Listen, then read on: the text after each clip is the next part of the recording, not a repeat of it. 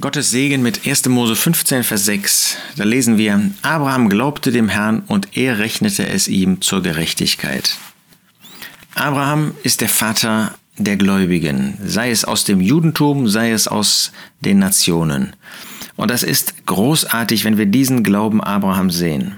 Er hatte Verzicht geübt, als der König von Sodom ihm alles Mögliche angeboten hat.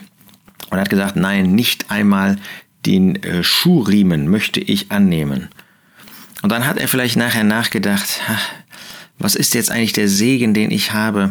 Ähm, was gibt Gott mir? Und Gott hat ihm dann die Sterne gezeigt und hat ihm gesagt, Schau mal, das alles gebe ich dir. Er hat erstmal gesagt, fürchte dich nicht, Abraham, ich bin dir ein Schild, dein sehr großer Lohn. Gott belohnt jeden, der in dieser Welt Verzicht übt.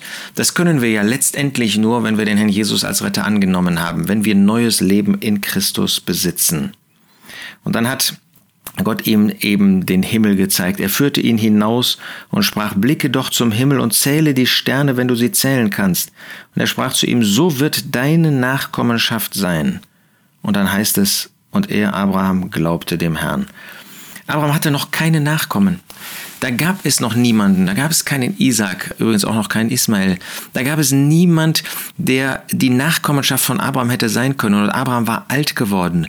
Im Neuen Testament lesen wir, dass sein Leib schon erstorben war und auch der von seiner Frau Sarah. Und dann sagt Gott ihm, aber deine Nachkommenschaft, die wird so umfangreich, so gewaltig sein, wie die Sterne, wenn du sie zählen könntest. Kannst du aber nicht. Das können wir bis heute nicht. Und Abraham, obwohl es nicht ein Zeichen gab, dass, wie Gott das erfüllen würde, er glaubte dem Herrn. Und damit wurde deutlich, dass er ein Gläubiger war. Glaube ist das Vertrauen auf das Wort Gottes, das persönlich anzunehmen und nicht nur für wahr zu halten, sondern eben den Gott, der dieses Wort ausgesprochen hat, damit als den persönlichen Gott anzunehmen. Und das tat Abraham.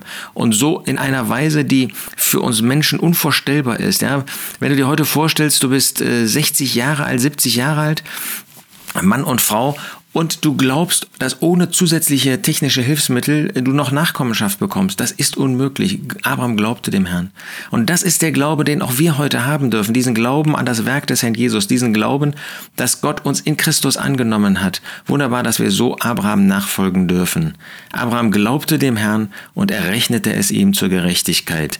Lasst uns diesen Glauben, nicht nur den als rettenden Glauben, sondern auch als Gläubige weiter verwirklichen und Gott so ehren.